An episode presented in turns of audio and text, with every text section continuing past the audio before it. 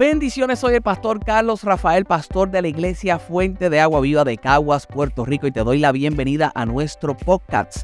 En este espacio podrás escuchar palabra de fe, palabra de inspiración para tu vida, palabra que te impulse a creer. Escucharás parte de los mensajes que predicamos en nuestra iglesia. Estoy seguro que será de bendición para tu vida. Me gustaría que escucharas el mensaje en la totalidad, que lo compartieras con otros y que nos escribieras para dar testimonio de cómo esta palabra te ha bendecido. Mantente conectado, sé que será de gran bendición para ti. Tú eres el que hemos estado usando, ¿verdad?, como base para esta línea de pensamientos titulada Nunca faltará el pan, declarando que nunca faltará la provisión de Dios en nuestras vidas, que nunca faltará el sustento de Dios en nuestras vidas. La gente dirá escasez, la gente dirá problemas, la gente, ¿verdad?, manifestará todas las situaciones habidas y por haber, que escucha bien, siempre han existido, siempre han existido, pero de la misma forma que siempre han existido todos, todos esos problemas, todas esas situaciones, de la misma forma hay una palabra de Dios como dice su palabra, que el cielo y la tierra pasa, pero su palabra nunca pasa. Y hay unas promesas de parte de Dios para nuestra vida, para que nosotros vivamos por ella. Y cuando el mundo diga lo contrario, nosotros nos enfocaremos siempre en esa palabra. Así que nosotros creeremos que nunca faltará el pan.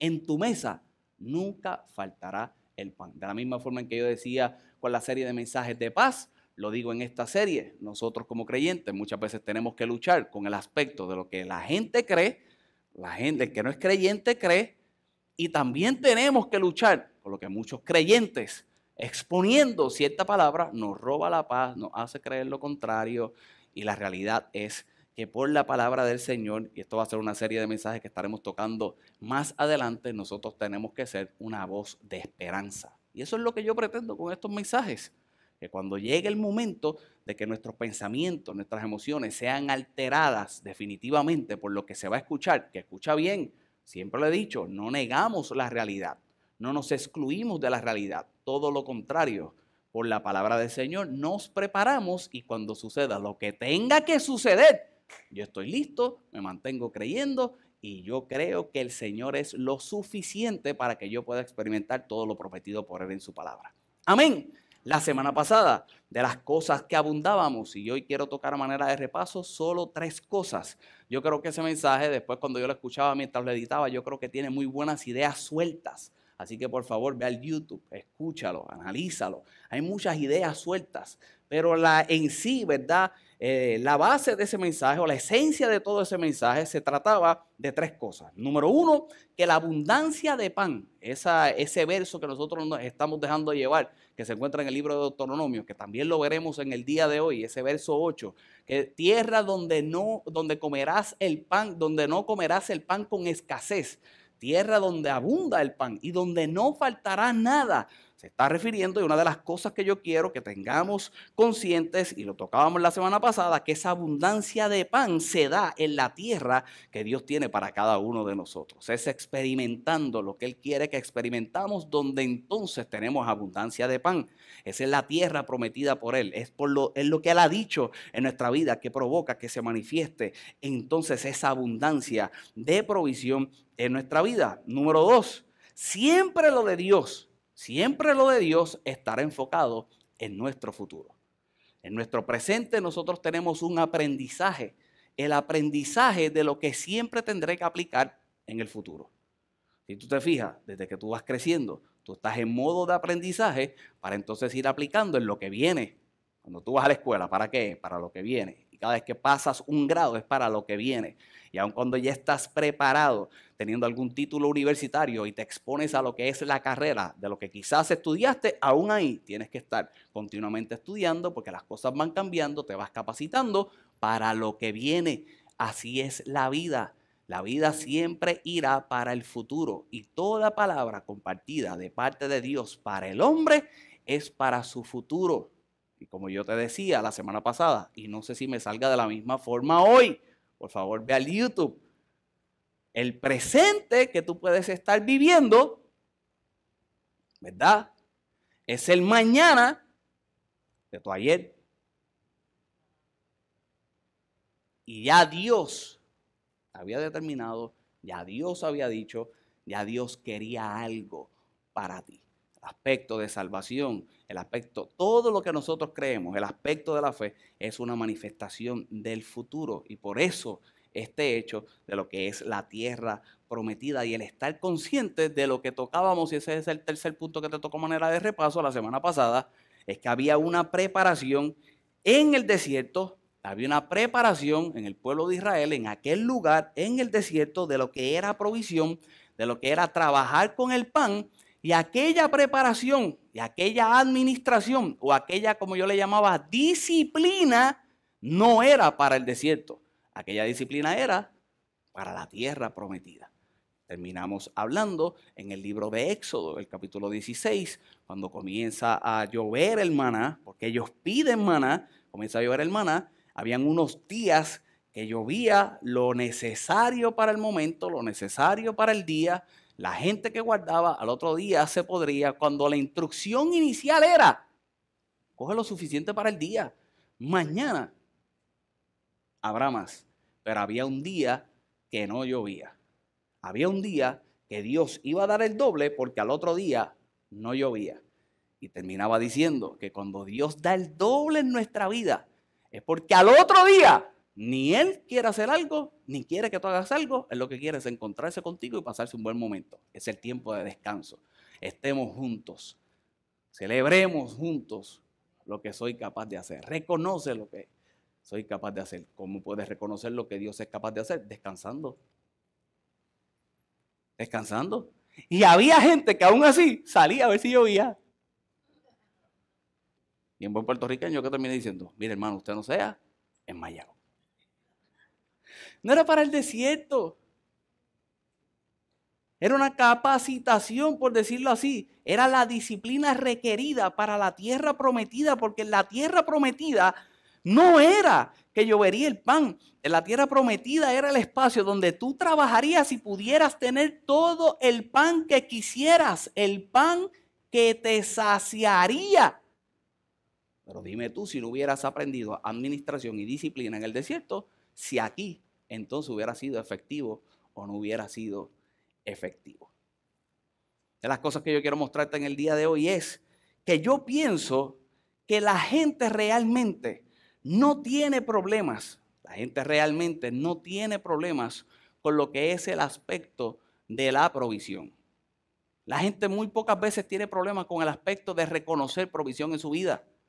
La gente tiene problemas con satisfacerse con la provisión.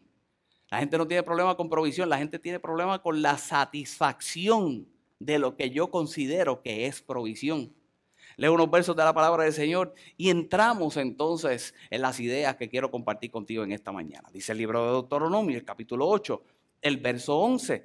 Cuídate de no olvidar, con estos versos terminamos, de no olvidarte de Jehová tu Dios, para cumplir sus mandamientos, sus decretos y sus estatutos que yo ordeno hoy. Verso 12, no suceda que comas y te sacies. Así que ibas a comer y te ibas a saciar. Saciarse no es malo. Cuando comemos definitivamente es para saciarnos. Pero mira lo que dice la palabra del Señor, no suceda que comas y te sacies y edifiques buenas casas y que habites y tus vacas y tus ovejas se aumenten y la plata y el oro se te multipliquen. Esto es en la tierra. Y todo lo que tuvieres se aumente y se enorgullezca tu corazón. ¿Y qué dice? Y te olvides de Jehová tu Dios, que te sacó de la tierra de Egipto, de casa de servidumbre, que te hizo caminar por un desierto grande y espantoso, lleno de serpientes ardientes y de escorpiones y de sed, donde no había agua, y te sacó agua de la roca, del, pedernal, que te sustentó con maná en el desierto, comida que tus padres no habían conocido, afligiéndote y probándote para la postre, para la postre, para el final, para el futuro hacerte bien y digas en tu corazón, mi poder y la fuerza de mi mano me ha traído esta riqueza. Sino acuérdate de Jehová tu Dios, porque Él te da el poder para hacer, porque Él te da el poder para hacer las riquezas, a fin de confirmar su pacto que juró a tus padres, como en este día una vez más, el problema que quizás puede tener Dios es con el hecho de la definición que cada uno de nosotros le demos al aspecto de saciarnos. Cuando nosotros miramos naturalmente hablando, esta palabra saciar está completamente relacionado al sustento del cuerpo. Está relacionado al sustento del cuerpo. Está relacionado a la alimentación. Desaparece el hambre con lo que nosotros creemos que es suficiente. Pero cuando miramos esa definición natural, también se refiere al aspecto espiritual. Y cuando miramos el hecho de lo que es el aspecto espiritual, dice que esta palabra está relacionada a satisfacer una necesidad espiritual o mental. Saciados. Dios quiere que sea saciado. A la vez nosotros buscamos ser saciados. ¿Cuántas cosas nosotros hacemos para poder ser saciados? Pero la pregunta es, ¿cómo logro por lo natural tener una expectativa de que lo espiritual sea mucho más grande en mi vida y que realmente sea lo que la sacie? Voy a decir esto, no las notas, y voy a decir esto y va a sonar muy complejo. Para una persona que no tenga muchas oportunidades, con todo el respeto, pero para una persona que considere que no tiene muchas oportunidades, esto no es problema. Aunque como quiera buscará saciarse. Pero para una persona que con sus capacidades y con sus fuerzas cree que es suficiente para poder hacer y queda demostrado con lo que está haciendo, eso causa satisfacción y es de las cosas que te puede excluir a tener la relación que debes de tener con Dios en tu vida porque piensas que eres suficiente. El que piensa, que considera que no tiene oportunidad, vive como vamos quizás ver más adelante, y es el aspecto de lo que es el desierto y la mentalidad, como yo digo, del desierto, la mentalidad de esclavitud, es cuánto me puedes dar, si no me puedes dar, si me quitas, si no tengo, si el otro tiene, vivo en esta comparativa. Y nosotros vamos a ver ese aspecto en el día de hoy. Pero no consideran el hecho de lo que ellos son capaces de hacer y en lo que ellos son capaces de hacer, entonces sustituir a Dios, el que hace por eso yo no voy a entrar en eso en el día de hoy, ¿verdad? lo veremos más adelante. Pero sí sé que cuán difícil entrar un rico en el reino de los cielos. No es porque sea malo, es porque no está el aspecto de reconocimiento. Es que tiene que surgir el aspecto de reconocimiento. Y una vez más, la pregunta es cómo yo logro en lo natural, en lo necesario de mi vida, poder tener la expectativa correcta de lo espiritual y esa manifestación correctamente de lo que es Dios en nosotros. No podemos caer en el error de confundir el aspecto de provisión de lo de Dios por lo que me satisface. Yo no puedo caer en el error de considerar la provisión de Dios, si viene o no viene de Dios, si es buena o no buena, como lo vamos a ver más adelante, por lo que me satisface. La provisión de Dios siempre irá más allá de lo que yo considero que me satisface. Aunque Dios quiere que sea satisfecho. Es lo que dice el libro de Éxodo. Recordemos unos versos de lo que vimos la semana pasada que me van a ayudar a poder fundamentar esta idea que, te estoy compartiendo, dice la palabra del Señor. En el verso 1, y partió luego de Elim toda la congregación de los hijos de Israel y vino al desierto. Esto fue en el momento donde iba a descender el maná. Y vino al desierto de Sin, que está en Elim y en el Sinaí, a los 15 días del segundo mes después que salieron de la tierra de Egipto. Dice el verso 2. Y toda la congregación de los hijos de Israel murmuró contra Moisés y Aarón en el desierto. Y les decían los hijos de Israel, ojalá hubiéramos muerto por mano de Jehová en la tierra de Egipto. ¿Estás experimentando libertad? Y ahora en tu libertad, y como yo decía la semana pasada, en vez de preferir la vida y lo que Dios tenía para tu futuro, ahora estabas pensando en morir en el pasado. Ojalá hubiéramos muerto por mano de Jehová en la tierra de Egipto, cuando nos sentábamos en las ollas de carne, cuando comíamos pan hasta saciarnos, pues nos habéis sacado a este desierto para matar de hambre a toda la multitud. Ahora la mentalidad de esclavitud hace a esta gente reconocer aquella provisión, aquel sustento, como uno que lo podía saciar. Te pregunto en el día de hoy, ¿aquella provisión podía venir de parte de Dios o no podía venir de parte de Dios? Por la condición que se encontraban. La Biblia dice que eran bastante maltratados. Por eso Dios se fija en su pueblo y dice,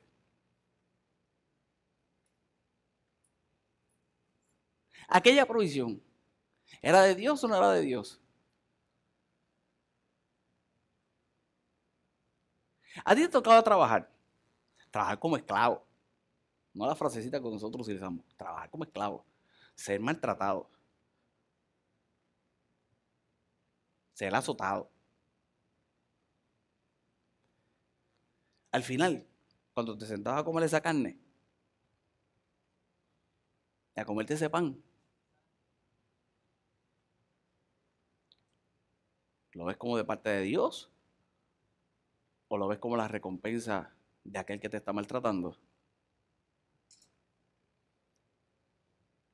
Dios te pudo haber estado proveyendo. Dios te pudo haber provisto. Pero de la mano que estás recibiendo la provisión, la realidad es que no debe haber un reconocimiento de Dios. Es un reconocimiento de la misericordia de Dios. Porque donde tú te encuentras, como quiera, tienes que vivir y tienes que ser sustentado porque Él sustenta. Pero no es como Él quisiera que tú estuvieras siendo sustentado. No quiero complicarle esto hoy. Pero en eso no debe haber satisfacción. La satisfacción del momento. El problema no fue la satisfacción de ese momento. ¿Sabes cuál fue el problema? Entrar en una comparativa de lo que viviste pensando que te satisfacía más de lo que podías tener de Él y no solamente lo que podías tener en el presente de Él, que era semana que iba a llover, sino lo que en el futuro te estaba prometiendo. Y dime tú, si muchas veces nosotros no caemos en ese rol, ahora tengo, ahora logro, ahora alcanzo. Y tú sabes que te fastidiaste de verdad. Tú sabes que lo empujaste. Tú sabes que fue con tu fuerza. Tú sabes que trabajaste de más. Y ahora Dios te promete algo nuevo. Y ahora Dios te promete otra vida. No quiero adelantarme el mensaje, pero ahora Dios te promete otro pan. Ahora Dios te habla de abundancia de pan. Ahora Dios te habla de otra provisión. Ahora Dios te habla de otro complemento en la vida. Y tú estás pensando en aquello que lograste y alcanzaste y el dolor que sufriste y que pasaste. Y aún así te atreves a entrar en un estado de comparación. Aún así tú le das más valor a eso que se vivió en Egipto, a eso que fue el resultado de la esclavitud. Más más allá de lo que Dios puede prometer a tu vida. Ese es el conflicto de todos nosotros. Es que cuando venimos y le servimos al Señor, es que cuando venimos y nos congregamos, nosotros comenzamos a pensar, ahora sí que las cosas me están saliendo mal. Ahora todo va de mal en peor. No, te estás dando cuenta cuán mal estabas. Y como te estás dando cuenta de cuán mal estabas, estás haciendo ciertos ajustes en tu vida que te requieren trabajo. Pero el resultado de ese trabajo es bien diferente al resultado que estás teniendo aquí. Aquí hay dolor, aquí hay angustia, aquí hay maltrato maltrato. Aquí sí tiene un resultado, pero no es el resultado divino. Hay un resultado que entonces Dios quiere que tú comiences a tener. Y quizás es en el desierto. Y quizás no es el que uno quisiera tener. Pero en el proceso de lo divino, Él está dispuesto a darte para que tú puedas reconocer y tengas una expectativa grande, como te he dicho desde el inicio de este mensaje, de lo que viene. Y si yo vengo a decirte algo en el día de hoy, hoy yo voy a predicar como si, olvídese, y yo vengo a decirte algo en el día de hoy, yo vengo a decirte en el nombre poderoso de Jesús que lo que viene para tu vida es mucho más grande de lo que estás experimentando hoy. Es que tienes que creerlo, es que tienes que vivirlo, es que se tiene que manifestar, pero se va a manifestar cuando le des más valor a lo que Dios te ha prometido, a lo que quizás has vivido. Esto es para todas las áreas de la vida. Quizás yo estoy hablando de sustento. Quizás definitivamente yo estoy hablando del aspecto que muchos definirían como material, pero esto es para todas las áreas de la vida. Tengo un poquito de amor. Tengo un poquito de... En mi relación tengo un poquito de, de estabilidad. No, Dios quiere que sea estable. No, Dios quiere que caminen juntos. No, Dios quiere que sea algo. Pero me conformo. Sufro un poco. Ah, Carlos, y allá no va a haber sufrimiento. Va a haber sufrimiento. Pero va a haber otra satisfacción. La satisfacción es diferente. La satisfacción del cielo es bien diferente a la satisfacción natural que cualquiera puede vivir. Esta gente prefería ver como grande lo del pasado, menospreciando el presente, sin tener una expectativa del futuro. Y esta gente murmuraba. Y esta gente murmuraba. El murmurar, el murmurar es el resultado de una mala conciencia de lo que realmente me sacia en la vida. Y cuando tengo esa mala conciencia de lo que realmente me satisface, yo permanezco en una idea. Ah, nos sacaste, viviendo otra cosa. Nos sacaste, nos echaste a morir y permanezco en esa idea. ¿Cómo tú puedes identificar realmente si no estás realmente procesando correctamente lo que sacia de parte de Dios? Te enfocas en esa idea. ¿Para qué me congrego? ¿Para qué busco? ¿Para qué hago? ¿Para qué cambiar? ¿Para qué funcionar? Dios, si Dios yo no lo veo. Dios, si Dios no existe. Dios sí. Y te vuelves una persona obstinada y lo que insistes en, en permanecer. La semana pasada te decía, no permanece. Cuando permaneces en un estado de aprendizaje para continuar, permaneces en una idea, te vuelves una persona obstinada y lo constante en tu vida es la queja.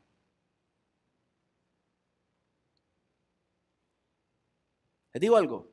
Yo era un quejón.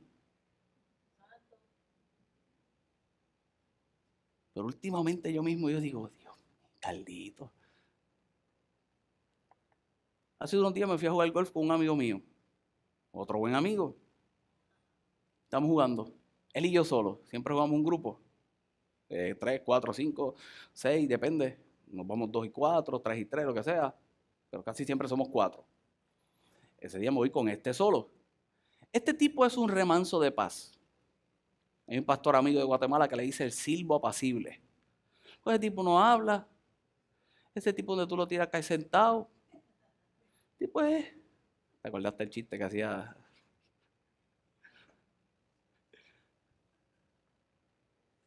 Está así. Yo estoy guiando el carrito. Me sale un tiro mal. Pues sigo jugando bien. Bien. Y él me está mirando. Y yo, ¿qué te pasa? Y me dice, ¿tú estás medicado?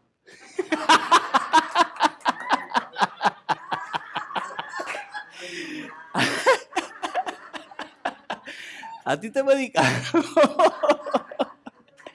A mí me hizo la tarde. Porque ya está viendo el fruto del Espíritu.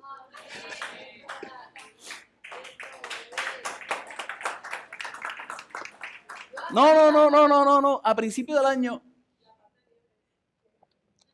a principio del año yo le decía al pastor Otoniel, yo voy a trabajar duro, duro de verdad. Este año voy a dar duro de verdad, pero lo voy a coger suave. Y me decía, ¿cómo que va a trabajar duro y lo voy a coger suave? No, yo le voy a dar duro, pero duro. no voy a parar, pero lo voy a coger suave. Yo voy a llegar hasta donde llego. Tranquilo, yo voy a creerle a Dios, le voy a, voy a trabajar toda mi capacidad. Y yo cada vez que me levanto, ah, yo no, no, no, yo voy a ir a, yo vengo para aquí y yo estoy pensando que tengo que montar. Y yo, ah, yo vengo feliz, yo sigo montando poquito a poco hasta que alguien entra por esa puerta y que haga lo que quiera agarrar para montar. Sigo una felicidad y una alegría.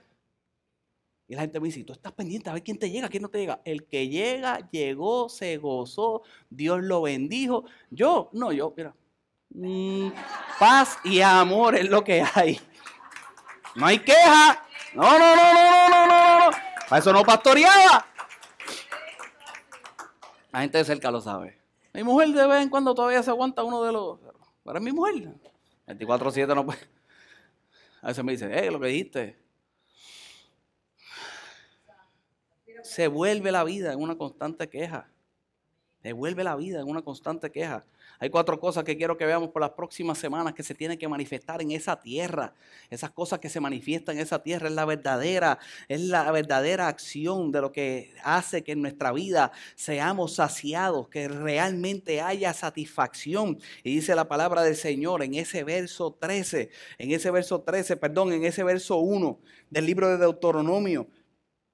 Dice la palabra del Señor, y cuidaréis de poner por obra todo mandamiento. Y esto es parte de lo que está saliendo en los diarios devocionales. Cuidaréis de poner por obra todo mandamiento que yo os ordeno hoy, para que viváis, para que seáis multiplicados, para que entréis y para que poseáis la tierra que Jehová prometió y ha juramentado a tus padres y ha juramentado a vuestros padres. No hay forma de poder sentir satisfacción en esa tierra que Dios determina en nuestras vidas, en esa tierra que Dios promete para cada uno de nosotros, si no hay esas cuatro cosas, si no la vivimos. Y los que vieron el devocional saben que yo me refiero a vivir, a revivir. Hay algo que te da una nueva vida, lo de Dios, lo prometido por Dios te da una nueva vida. Cuando surge nuevo en tu vida, te da una nueva vida, tú tienes un nuevo ánimo, tú tienes un nuevo deseo. La tierra que Dios promete, esa tierra donde abunda el pan, donde no escasea el pan, donde no te falta nada, es una tierra para que vivas, es una tierra para que te multipliques y lo vamos a ver más adelante. Pero en esa tierra hay que entrar. En esa tierra hay que entrar.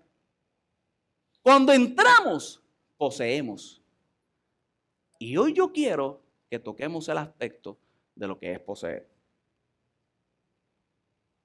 Somos nosotros los que tenemos que realmente poseer ese lugar.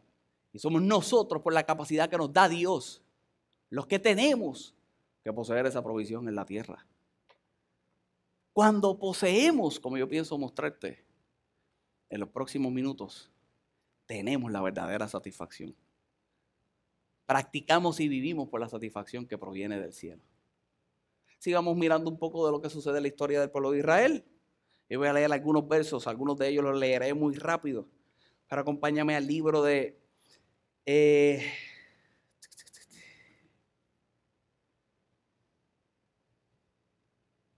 porque yo no apunté esto aquí. No te quejes, Carlito.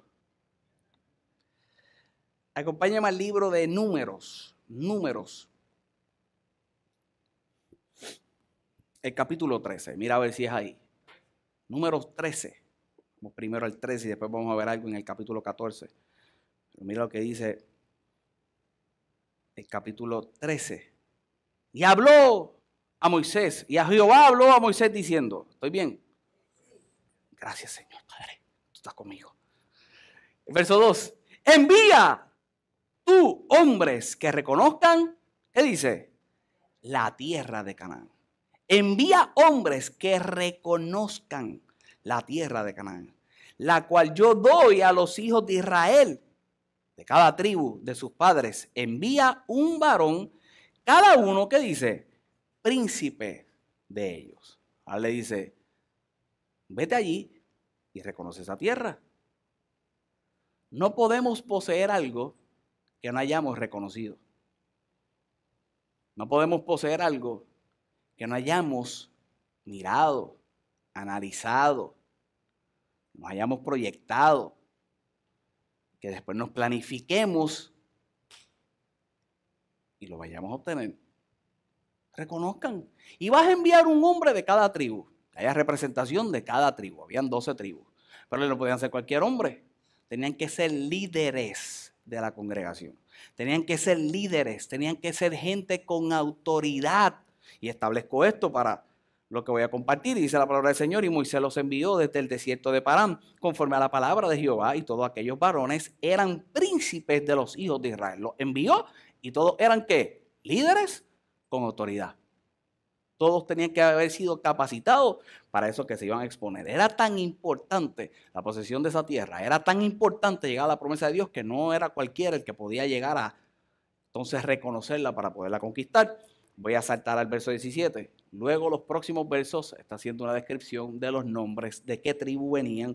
Y mira lo que dice el verso 17. Los envió pues Moisés a reconocer la tierra de Canaán, diciéndole, subid aquí al Negev y subid al monte y observad la tierra como es. Aquí empiezan las instrucciones. Vas a observar la tierra como es. Observa la tierra como es. ¿Y qué dice? Y el pueblo que habita. Aquí es donde yo creo que comienza el problema. Aquí es donde yo creo que comienza el problema. Y aquí es donde yo creo que todos nosotros vamos a entrar en el aspecto de errar en el sentido de lo que me satisface o no me satisface. En el sentido de lo que yo te decía al comienzo, de lo que yo considero satisfacción naturalmente hablando o yo considero satisfacción por lo que espiritualmente se puede manifestar. Hazlo porque tú dices eso. Mira lo que dice la palabra del Señor. Y observa la tierra como es y el pueblo el que habita. Y entonces comienza a darle una definición al pueblo. Le dice, si es fuerte o es débil. Si es poco o es numeroso. Y ahora deja a la perspectiva o a la percepción de 12 hombres que tienen que pensar completamente diferentes. Como yo decía el martes, en el mensaje del martes, que venimos de culturas diferentes, que venimos de crianzas diferentes, que venimos de experiencias de vida diferentes, a que analizaran aquella tierra y aquella tierra ellos determinaran si era una tierra buena o era una tierra mala, si la gente que vivía allí eran fuertes o eran débiles, si eran pocos o eran muchos. Cuando el criterio de cada cual es un criterio diferente.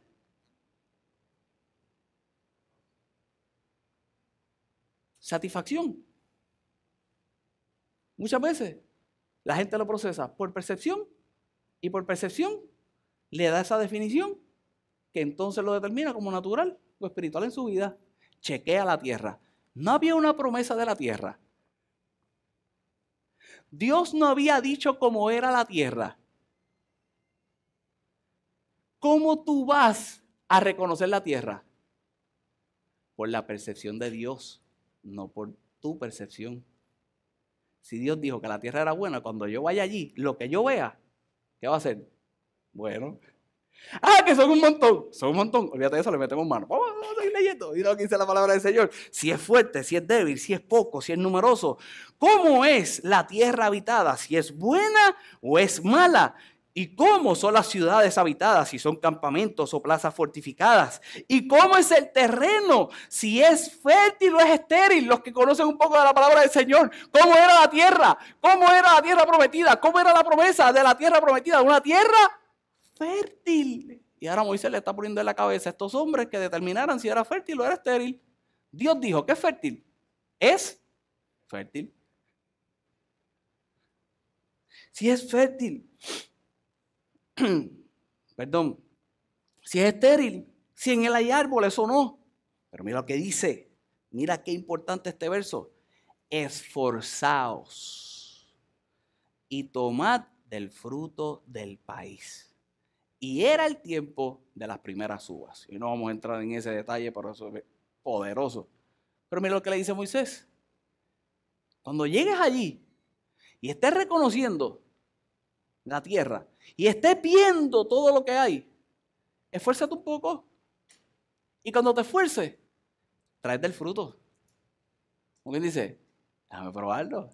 Déjame darle una probadita. Yo no voy, pero dar una probadita, tráete una probadita, vamos a ver qué es lo que hay ahí. Él sabía que era un buen fruto.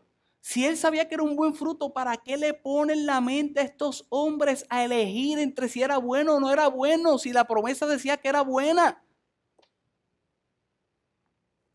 Y era el tiempo de las primeras uvas, y dice el verso 21. Y ellos subieron y reconocieron la tierra desde el desierto de Sin hasta Roab y entraron en Amat.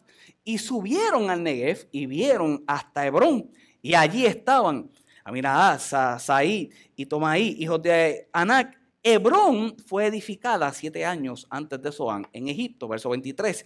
Y llegaron hasta el arroyo de Escol y de allí cortaron un sarmiento con un racimo de uvas, el cual trajeron dos en un palo y de las granadas y de los higos y se los llevó y se llamó aquel lugar el valle de Escol por el racimo que cortaron de allí los hijos de Israel. Y dice el verso 25, y volvieron de reconocer la tierra al fin de 40 días. Fueron, miraron y trajeron un fruto. Si trajeron un fruto, ¿qué hicieron? Se esforzaron. ¿Sí o no? Moisés le dijo, esforzaos y traigan del fruto. Y ahora estos tipos, después de 40, después de 40 días, estuvieron allí mirando la tierra, entre dos tuvieron que cargarle fruto. Un fruto grande se esforzaron para traer un fruto grande. Trabajaron para poseer el fruto grande, llevarse el fruto grande y que otros probaran. ¿Lo hicieron o no lo hicieron? ¿Lo lograron o no, o no lo lograron? ¿Sí? ¿Cómo debe ser la actitud de un hombre que logró hacer eso? Hay que conocer el gesto de la historia, sabe por dónde voy. Pero ¿cómo debe ser la actitud de un hombre que logra entrar a la tierra donde se le había prometido? Que reconoce la tierra. Ahora toma el fruto de la tierra. Lo posee. Lo carga, lo lleva. Y ahora otros lo pueden probar. Se esforzó. ¿Qué debe sentir ese hombre? Satisfacción. ¿Cómo se debe sentir? Satisfecho. De 12, 2. De 12 que fueron, dos experimentaron satisfacción. Diez de ellos, todo lo contrario. Y mira lo que dice la palabra del Señor. Y anduvieron y vieron a Moisés y a Aarón y a toda la congregación, los hijos de Israel, en el desierto de Parán, en Cádiz. Y dieron la información a ellos y a toda la congregación. Y les mostraron del fruto de la tierra. O yo quería traer un, una super uva porque soy medio gráfico, pero a última hora yo decía, ¿dónde puedo conseguir por lo menos una bola así bien grande? No pude, pero imagínense un, un Y ahora se lo mostraron. Un Esa es una cosa que hay que editar. y se lo mostraron a la congregación. Rayo. Ay, no, no debe haber satisfacción en eso. Eso es como el trofeo. Lo logré. Ese es como el cheque, el primer cheque de ese trabajo que siempre quisiste. Tú hasta le sacas copia, lo guardas. Ahora que haces, que haces depósito directo, lo guardas. Lo tienes guardadito ahí. El primero que tuve. Lo logré. No sé si tú eres así. Pero sientes satisfacción cuando pasas el, periodo probatorio. después empiezas a vaguear. No, no son probatorios. Hace el chiste. Y lo que dice, y mostraron, y mostraron el fruto de la tierra. Y le contaron diciendo, nosotros llegamos a la tierra el cual nos enviaste, la que ciertamente fluye leche y miel, y este es el fruto de ella. Tú dices que fluye leche y miel. ¿Sabes qué? Fluye leche y miel. Y este es el fruto gigantesco. Y este es el fruto grande. Mira lo que dice el verso 28. Mas el pueblo que habita en ella. Siempre hay un pero. Aún en los éxitos más grandes que nosotros podemos tener, el que es pesimista, el que es obstinado, el que quiere permanecer en una idea, el que no ve la satisfacción por lo que Dios le da, siempre en su vida, hay un pero. Y me lo dice la palabra del Señor. Dice, mas el pueblo que habita aquella tierra es fuerte. Mas el pueblo que habita aquella tierra es fuerte. Y las ciudades muy grandes y fortificadas. Y también vimos allí a los hijos de Anac Amalek habitaba en Negev, y el Eteo, y el Jebuseo, y el Amorreo habitaban en el monte, y el Cananeo habitaba junto al mar, y en la ribera del Jordán, dice el verso 30. Entonces Caleb hizo callar a todo el pueblo delante de Moisés y dijo, subamos luego y tomemos posesión de ella, porque más podremos nosotros que ellos. Ahora esta gente, no, entraron, logran traerse el fruto y como quiera están diciendo que son fuertes. Chicos, son fuertes, muy fortificadas. Y después hay que meterle mano a este, a este, a este, a este y a este. Ay, devuélveme a comer carne. A cualquiera vería satisfacción. Si ahora tendrán que hacer, ¿acaso algún momento dejaste de hacer si en esclavitud te encontrabas haciendo? Ahora el esfuerzo que tenías que realizar era un esfuerzo para ti y tener un fruto de parte de Dios para tu vida, el que realmente satisface. Y con todo y eso, no lo querían experimentar, no lo querían vivir, pero tenía que haber un hombre llamado Caleb que interrumpe a todo el mundo y él dice, no, no, no, no, no, vamos a meterle mano, nosotros podemos con ellos, vamos a hacer esto. Mira lo que dice el verso 31, mas los varones que subieron con él dijeron, no podemos subir contra aquel pueblo porque es más fuerte que nosotros. Y verso 32 dice, y hablaron mal entre los hijos de Israel de la tierra que habían reconocido. Y ahora de la tierra buena se hablaba mal. Y te pregunto en el día de hoy, ¿cuántas veces has hablado mal de lo bueno que Dios ha dado a tu vida. Por todo lo hecho que lo consideres algo que no satisface.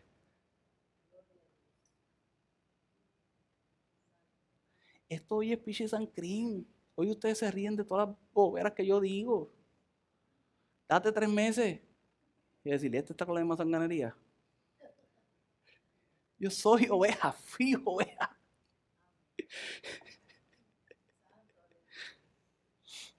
Hoy te levantaste y llegaste. Hace seis meses. A decir, ay Dios mío, me paro, no me paro. Ay, total, ¿para qué? Para oírlo decir lo mismo.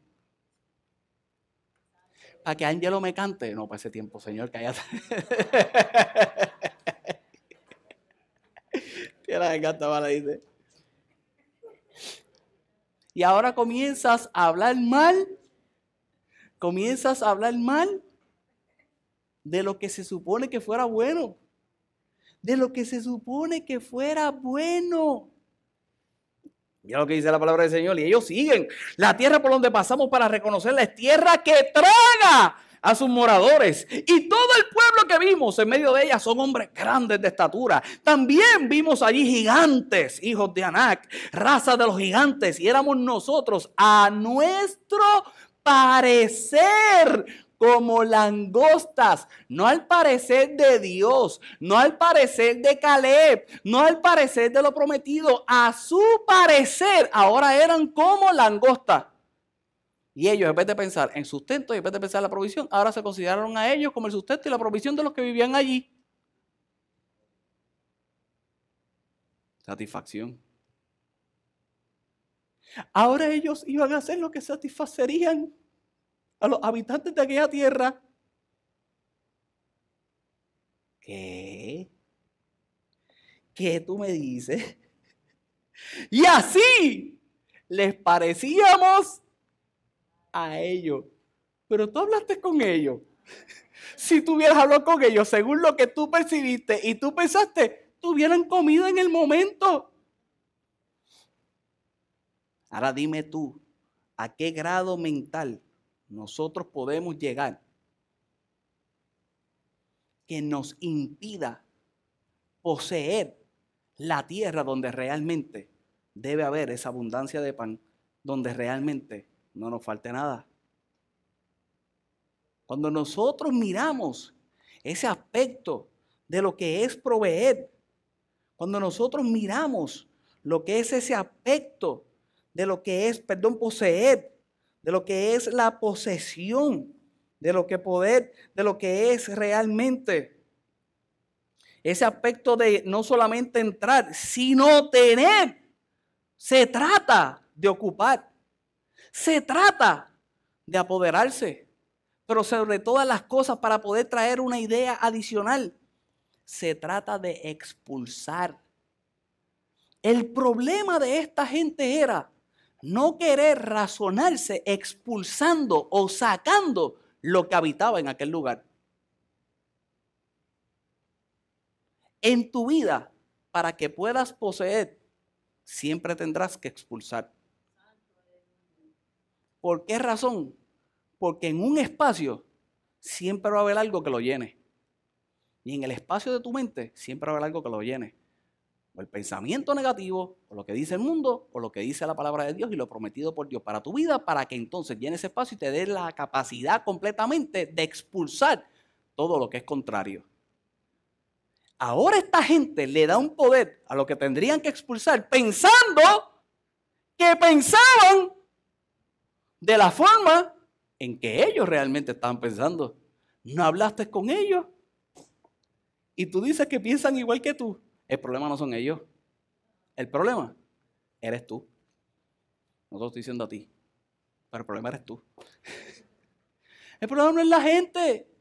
El problema no somos nosotros. A veces nosotros decimos, aquel, aquel, ah, lo que piensa esto, lo que piensa el otro. Analicémonos nosotros mismos. Muchas veces el problema somos nosotros. Y lo que tengo que es expulsar el pensamiento, expulsar lo contrario, echar fuera todo eso que quizás quiere tener todo el control de mi vida y que hace que yo no pueda ver lo que realmente satisface de Dios, lo que satisface de parte de Dios en mi vida. Va más allá. Y mi oración en el día de Dios es esa. Mi oración en el día de hoy es que tú puedas expulsar todo aquello que te impida reconocer la, la, provisión de Dios en tu vida. Que expulses de tu vida todo aquello, lo que no te haga poseer ese lugar, esa tierra que realmente Él ha dicho para ti. Lo que te haga y lo que te impida en el día de hoy vivir por cada promesa establecida en su palabra en tu vida. ¿Y cuál es mi oración?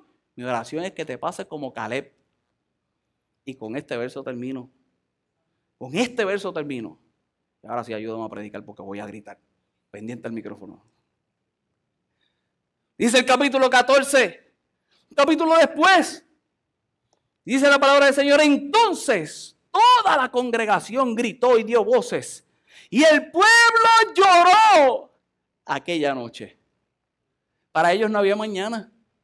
Por lo que dijeron estos hombres, líderes, capacitados, príncipes, por lo que dijeron estos hombres que se supone que trajeran esperanza, que se supone que llegaran con fe, que se supone que dieran el ánimo, que se supone que dieran esa guianza, por lo que dijeron estos hombres, ahora aquella gente gritaba, ahora aquella gente lloraba, pasaron la noche en desesperanza, pasaron la noche en agonía, en agonía por algo que aún no habían vivido, en agonía por algo, ¿qué algo, Carlos? Por el mañana, estaban ahora pensando en un mañana completamente contrario al mañana que les tenía Dios. Se hablaba de una tierra que fluye leche y miel y ahora el mañana era que la gente que vivía en esa tierra era más grande, iba a acabar con nosotros y nunca lo podíamos experimentar. Y se encontraban en el mismo desierto con la misma carne, con el mismo pan que era provisión del cielo, pero aún ni esa carne ni ese pan podía darle satisfacción. ¿Por qué? Porque se negaban a poder experimentar lo que Dios tenía para mañana en su vida. Y ahora esta gente lloraba. Y ahora esta gente no podía dormir. Eso es lo que se escuchaba en medio del desierto. Y dice la palabra del Señor. Y se quejaron contra Moisés y contra todos los hijos de Israel. Y les dijo toda la multitud, ojalá muriéramos en la tierra obstinados. ¿No es la misma expresión? Ojalá vas a volver. Ojalá muriéramos en la tierra de Egipto. O en este desierto. Ojalá muramos. ¿Y por qué nos trae Jehová a esta tierra? ¿Para caer a espada? Pero ¿cómo que para caer a espada si ni te tiraste a pelear? La mentalidad de un derrotado. ¿Para qué nos trajo Jehová para morir a, a caer a espada? Y que nuestras mujeres y nuestros niños sean por presa. ¿No nos sería mejor volvernos a Egipto? Y decían el uno al otro, desígnenos un capitán y volvamos a Egipto. Ahora querían un líder, pero un líder que lo llevara pasado a Egipto. Que nos lleve a Egipto. Entonces Moisés y Aarón se postraron sobre sus rostros delante de toda la multitud, de la congregación de los hijos de Israel. Y Josué, hijo de Nun, y Caleb, hijo de Jefoné, que eran de los que habían reconocido la tierra. ¿Quiénes reconocieron de verdad la tierra? Josué y Caleb, de los que habían reconocido la tierra, rompieron sus vestidos y hablaron a toda la congregación de los hijos de Israel diciendo, la tierra donde pasamos para reconocerla es tierra en gran manera buena. Aquella tierra es una buena tierra. Como yo vengo a decirte en el día de hoy, que aunque tú salgas de este lugar y te digan lo contrario, la tierra que Dios tiene para ti es una tierra buena, es una tierra buena, es una tierra que Él quiere que posea, es una tierra que Él quiere que tenga, es una tierra que Él quiere que tú vivas, es una tierra que te va a satisfacer. Y dice la palabra del Señor en el verso 8, si Jehová se agradare de nosotros, él nos llevará a esta tierra. Y no solamente nos llevará a esta tierra, nos las entregará. Tierra que fluye leche y miel. La tierra es buena. La tierra fluye leche y miel. Y Jehová se agrada en dártela. Jehová se agrada en dármela. Por tanto, no seáis rebeldes contra Jehová ni temáis al pueblo de esta tierra, porque nosotros los comeremos como pan. No tengan miedo. No tengan miedo. Ellos nos ven como langostas. Nosotros nos los comemos como pan. Y si el pan iba a ser abundante, me lo llevo a todos enjedados. Y que yo vengo a decirte en el día de hoy, y pudiera predicarlo mejor, lo que pasa es que vamos un No hay problema que te impida. No hay cosa que te aparte. A que eso que tengas que expulsar, lo expulse y te lo comas como pan. No importa, no importa el problema, no importa la situación, no importa el dilema, no importa, no importa, te lo vas a comer como pan y vas a entrar a la tierra. Su amparo se ha apartado de ellos y con nosotros está Jehová con nosotros está Jehová, no lo temáis, con nosotros está Jehová, con nosotros está Jehová, es reconocer que Dios está contigo, es reconocer que es Dios el que te ha capacitado, es reconocer que es Dios el que te ha prometido, te hace reconocer que es Dios el que está contigo. Y cuando Dios está contigo no hay enemigo grande, te lo comes como pan, no hay enemigo lo suficientemente fuerte, te lo comes como pan, no hay una variación en el pensamiento, no hay que escoger, no es fuerte o débil, son débiles, tú eres fuerte en Dios, tú conquistas, tú posees, tú expulsas y eres satisfecho por lo que Dios trae en tu vida. Ahora la victoria, ahora el llegar, ahora el poseer va a crear en tu vida la satisfacción que Dios quiere que realmente crea. Yo te capacité, yo te dije, yo te doy la orden, yo te doy la fuerza, yo hago lo que tengo que hacer. Ahora tú haz, lógralo y cuando lo logres, lo alcance, sígueme reconociendo a mí. Y mientras siga en eso, es la fórmula correcta para poder continuar. ¿Sabes qué fue lo que pasó? El verso 10. Entonces la multitud habló de apedrarlo. No insistas en convencer a nadie. El que quiera ser obstinado en un pensamiento, lo seguirá haciendo hasta que tenga la revelación correcta de realmente quién es el que satisface. Dios. Cuando se encuentren con Dios y la satisfacción en su vida cambie, tendrán el mismo pensamiento que tienes tú y conquistarán de la misma forma en que tú conquistas. Mientras, que te apedreen. Mientras que te tiren. Mientras que te digan. ¿Qué tú puedes hacer? Creer. Te ponen mantequilla. Te lo comes como. No convenzas a nadie. No convenzas a nadie. Yo le pido al Señor que tú puedas tener el fruto. Ahora puedo concluir en el día de hoy. Que tuvo Caleb. Que hay que conocer la historia después cuando viejo. Ya cuando viejo, cuando pensaría que no tendría las fuerzas, declara con su boca que cuál eran las fuerzas en ese instante donde tuvieron que cargar el fruto. O todavía tú piensas que fueron otros los que lo cargaron. ¿Entre quiénes lo cargaron? ¿Entre qué? Entre dos. ¿Quiénes eran esos dos? Los tipos que querían entrar y comerse a aquella gente como pan. Y ya cuando era viejo decía, las mismas fuerzas que tenía en aquel momento las tengo ahora. Dame la tierra. Dame la tierra que yo entro y yo la conquisto. Y hay dos resultados que se pueden tener.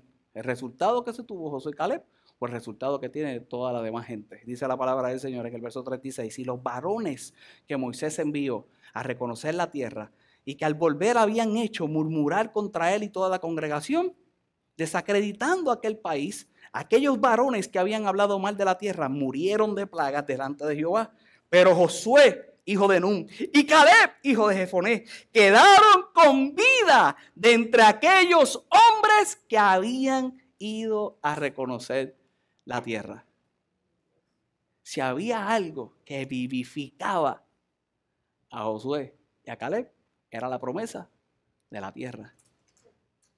Si había algo que vivificaba a Josué y a Caleb, era la satisfacción que estoy seguro que tuvieron cuando entraron, tomaron un poco del fruto, lo cargaron, lo llevaron, lo mostraron y ahora sabían que de continuo lo podían experimentar en su vida.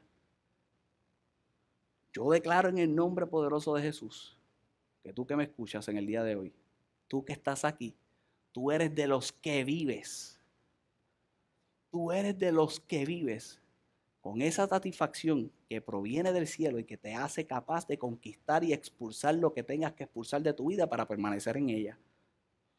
Y no de los que quizás no pierden la vida, pero caminas existiendo en vez de viviendo. Yo le pido al Señor que la iglesia Fuente de Agua de Caguas sea de gente que quiera vivir para conquistar, conquistar el pan que sobreabunda en esa tierra y que más allá de existir, va a vivir por ello en el nombre poderoso de Jesús. Dale un fuerte aplauso al Señor, ponte de pie. Dios ha sido bueno. Si este mensaje ha sido de bendición a tu vida, conecta con nosotros a través de las redes sociales. Búscanos como FAV Caguas en Instagram, Iglesia Fuente de Agua Viva Caguas en Facebook y nuestro canal de YouTube FAV Caguas. Sé parte de nuestros servicios presencial o en línea todos los domingos a las 10.30 de la mañana y martes a las 7.30 de la noche. Para más información, escríbenos al WhatsApp de nuestra iglesia. Alguien quiere conectar contigo. Escríbenos al más 1 939 294 9891. Sé más que bendecido.